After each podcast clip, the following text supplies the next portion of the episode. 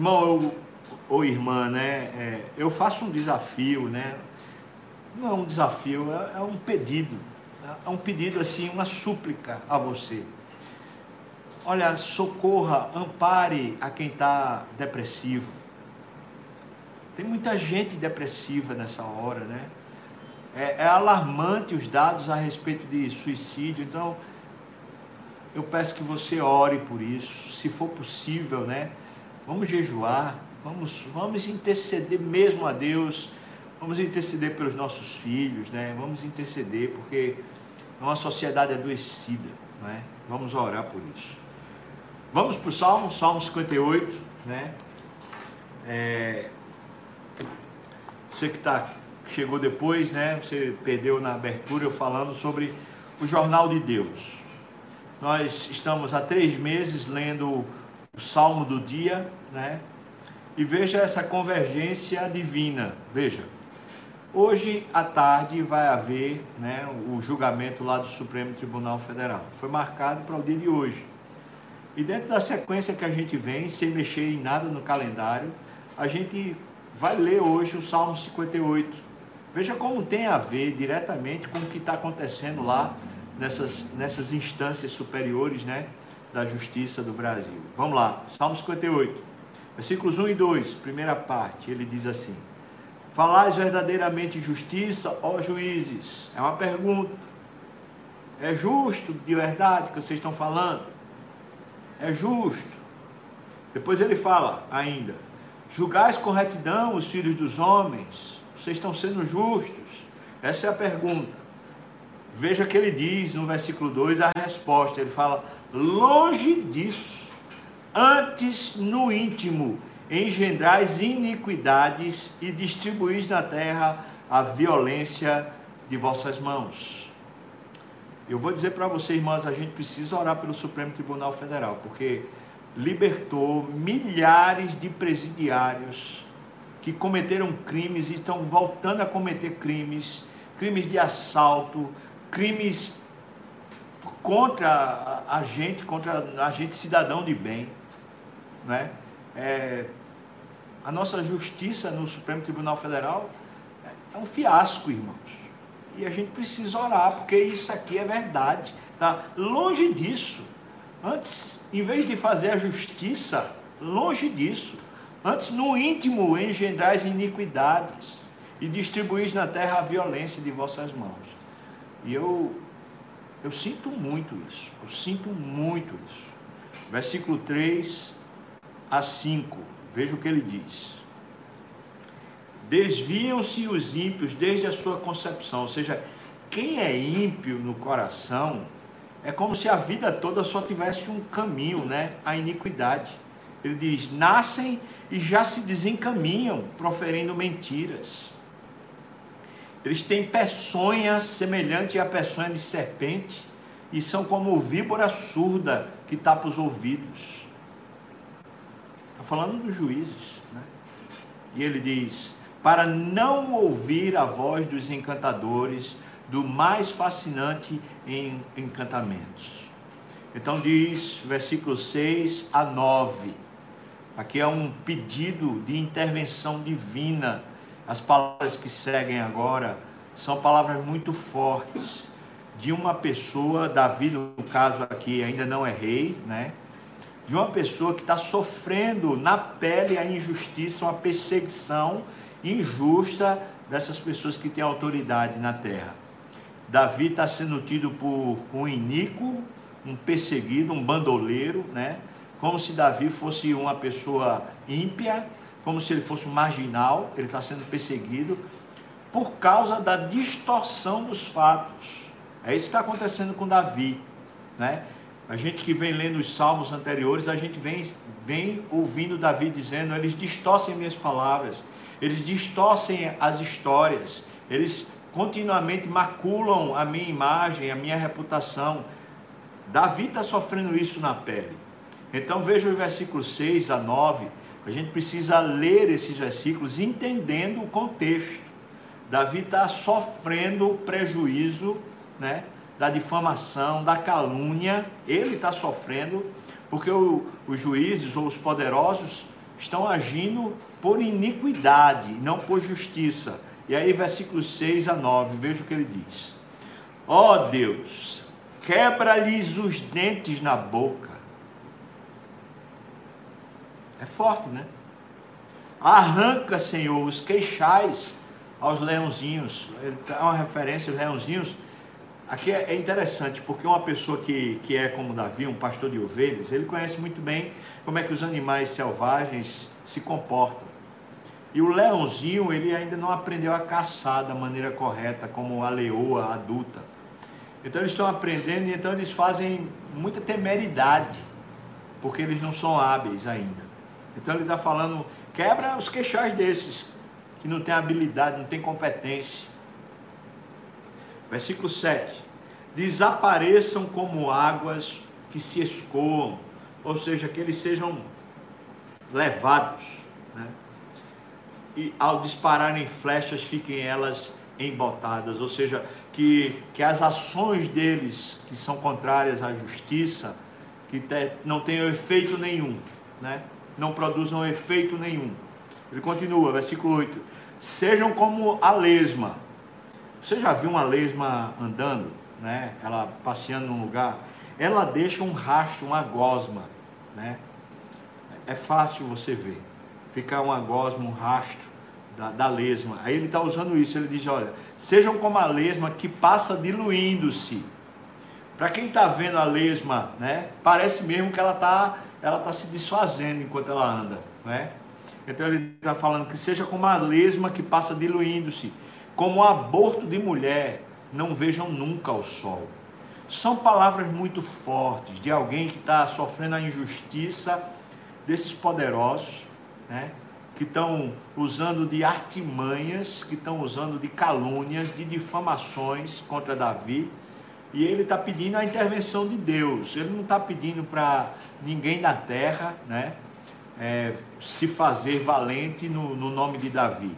É interessante que Davi tinha 300 homens dentro de uma caverna que se tornam peritos na espada, peritos na funda, é, peritos na guerra, mas Davi não está pedindo o amparo desses, desses homens fiéis a ele, né? Ele está pedindo intervenção divina, justiça divina. Versículo 9, ele diz: Como espinheiros, antes que vossas panelas sintam deles o calor, tanto os verdes como os que estão em brasa são arrebatados como por um redemoinho. O, o espinheiro, né, quando é posto numa panela, ele fica num crepitar e ele está usando uma, uma ideia aqui, ou seja, é, em vez disso de ficar crepitando, fazendo barulho, em vez de, de causar alguma polêmica, essa ideia, que eles sejam levados pelo vento, né? Antes mesmo deles começarem a crepitar, sejam os verdes ou sejam já os secos, ele usa essa expressão, até porque os verdes demoram mais para crepitar, os, os secos postos na panela, eles ficam crepitando um som semelhante a uma, uma pipoca, né? O milho da pipoca explodindo. Então, esse som, ele está dizendo, antes que venha o som deles, que eles sejam levados pelo vento. Ou seja, que a polêmica, a dissensão, as turbulências que eles causam não tenham efeito.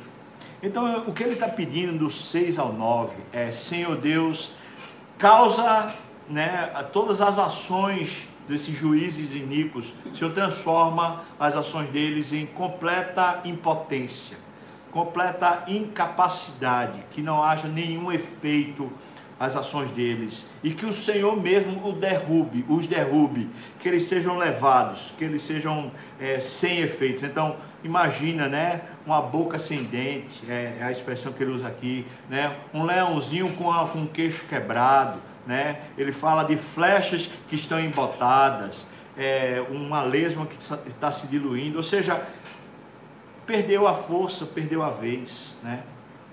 Versículo 10 e 11 ele fala: Alegrar-se-á o justo quando vir a vingança. A vingança de Deus. Veja que Davi, ele mesmo não está vingando. Mas ele vai se alegrar quando Deus agir. E ele continua: O justo banhará os pés no sangue do ímpio. Isso aqui é muito sério. O que Davi está dizendo é que Deus mata quem pratica esse tipo de impiedade. É sério, irmão. É por isso que a gente precisa orar pelo nosso Supremo Tribunal Federal para que eles ajam com justiça. É por amor a eles. Porque é sério. Ele está falando aqui. O justo banhará os pés no sangue do ímpio. E Davi não está dizendo para o justo se vingar, meter a espada, meter bala, não. Sabe o que, é que ele está falando? É que a justiça de Deus chega e os ímpios morrem pela justiça de Deus. Versículo 11. Então se dirá: na verdade, há recompensa para o justo. Quando é que se dirá isso? Se dirá quando os ímpios forem julgados pelas suas injustiças. Quando os juízes iníquos forem julgados pelas suas injustiças. Então se dirá, na verdade, a recompensa para o justo. Ou seja, é como se Davi estivesse dizendo: quando finalmente a justiça prevalece contra a injustiça, o que se celebra é a vida do justo e não a impiedade ou a impunidade, mas a vida do justo. E ele diz mais: há um Deus com efeito que julga na terra. Você acredita nisso?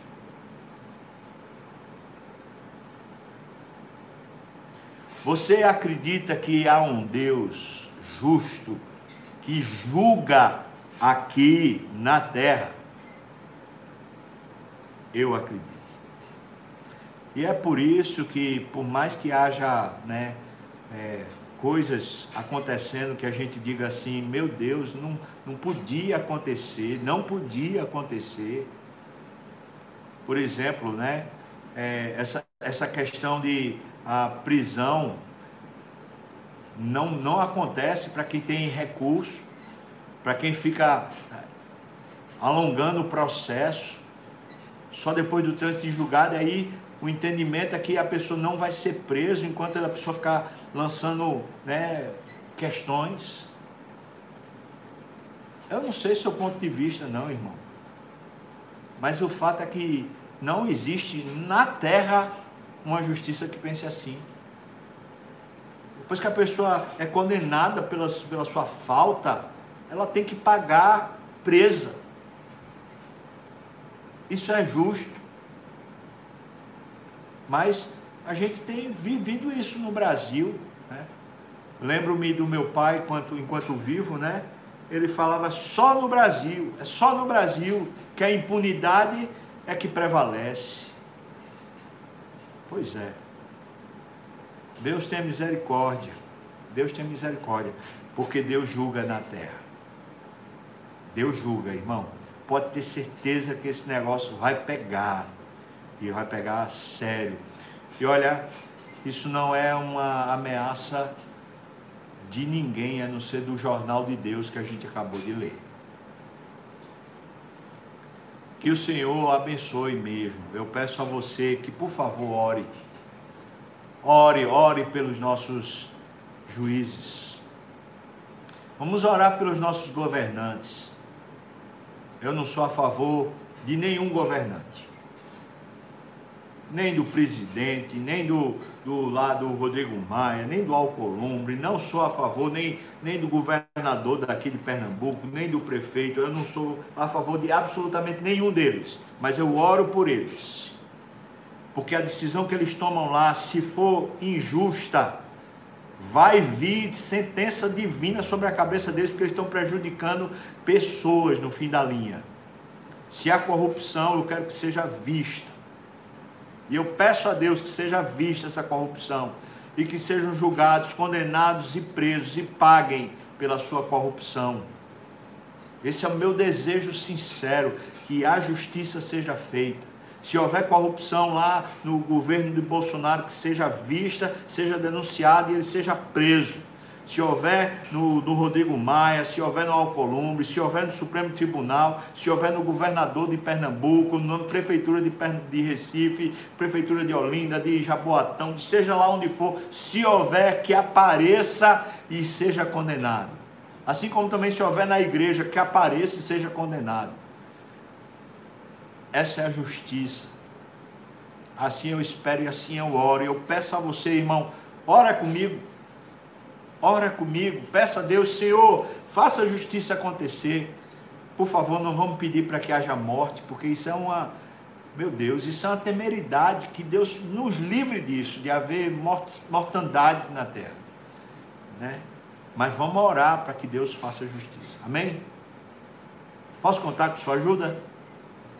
Eu posso contar com sua oração para a gente estar junto nessa batalha, junto aos céus. Deus intervenha no nome de Jesus. Vamos cantar?